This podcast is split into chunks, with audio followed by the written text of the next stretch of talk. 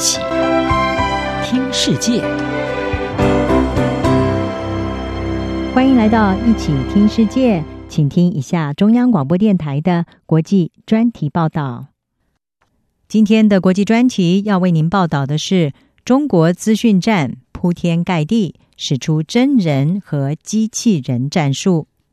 中国为了打造呈现出正面形象的大外宣，近来大打资讯战，手法也不断的演变进化。根据外媒指出，位于中国境内的一些西方网红，还有一些社群媒体的假账号，正在协助中国提升它的海外影响力和形象。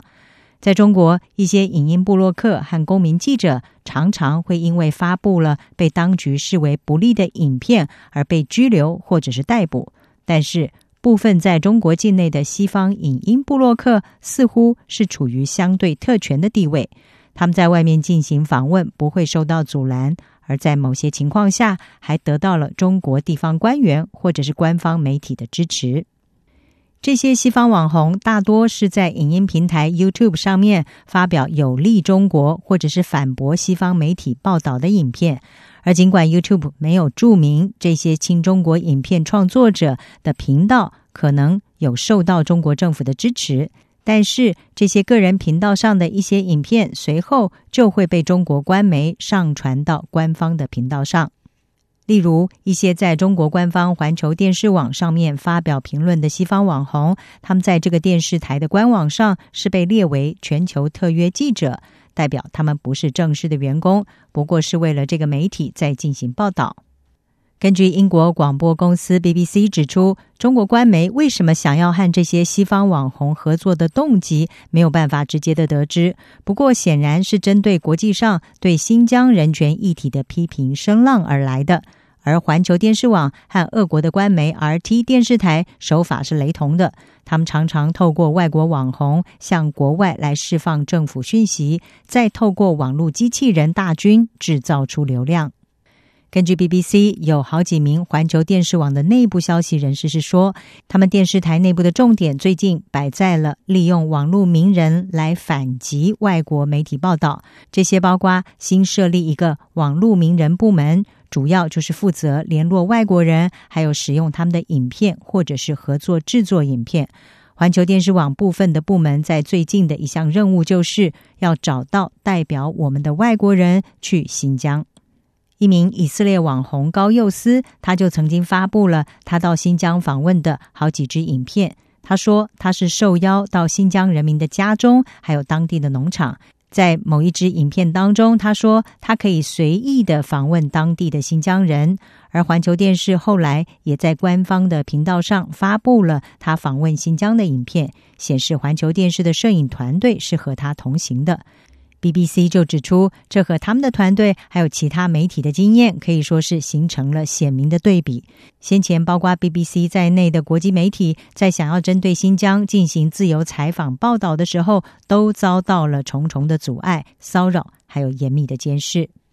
此外，网络专家是说，这些网红的影片在内容农场或者是假新闻网站上面传播，有证据显示是假账号在宣传这些内容。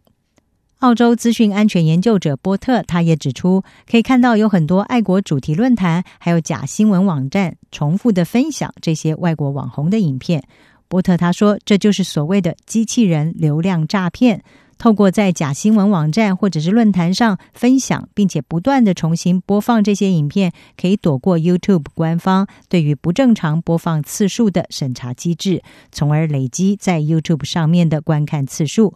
波特并且说，这些一系爆红的影片有一个共通点，通常就是有关新疆的内容。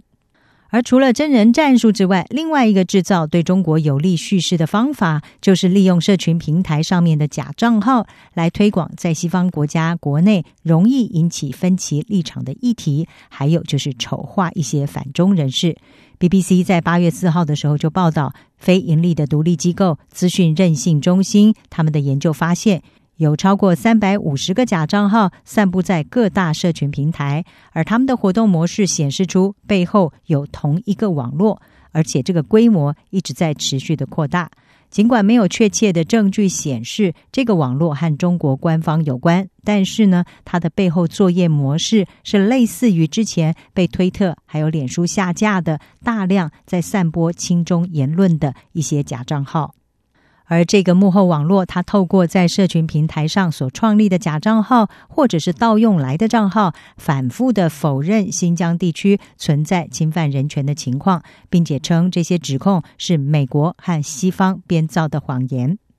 此外，这些账号也不断的转发在美国国内很容易会引起分歧的议题，例如枪支管制，还有种族歧视等。这项研究是说，这些举动的目标就是想要借由这些分歧议题来显示西方国家的失败，让他的政府失去合法性，同时强化亲中的论述，来提升中国在海外的影响力和形象。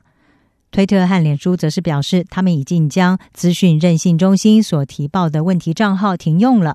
事实上，虽然中国境内禁止使用西方社群媒体，但是脸书等这些平台在全球拥有数十亿的使用者，网络声浪的影响力十分强大，更是中国大外宣的前哨站。而一般也预期，未来这些社群平台上反击反中言论的舆论战，还是会持续的在中国官方的协助下演变壮大。